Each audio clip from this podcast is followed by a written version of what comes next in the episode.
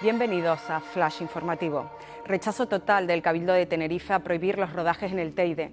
Todos los grupos políticos representados en la Comisión de Medio Ambiente Natural del Cabildo de Tenerife han rechazado una propuesta en la que la consejera no adscrita, María José Belda, solicitaba impedir los rodajes en el Teide desarticulan un clan colombiano que usaba infinidad de métodos para introducir droga en Canarias. Agentes de la Policía Nacional, en una operación conjunta con la Guardia Civil que se inició en abril de 2022, han detenido a 12 personas en la desarticulación de una histórica organización criminal conformada por un clan familiar de origen colombiano que se dedicaba al tráfico de drogas entre la península y Canarias.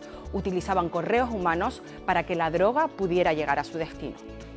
Los diputados del Parlamento de Canarias ingresan una media de 5.500 euros al mes. Las entradas fijas, sueldos, complementos y pagas extras y las variables, las dietas, son las fuentes de ganancias de sus señorías. Las dietas percibidas por los 72 diputados suman algo más de 2,3 millones de euros.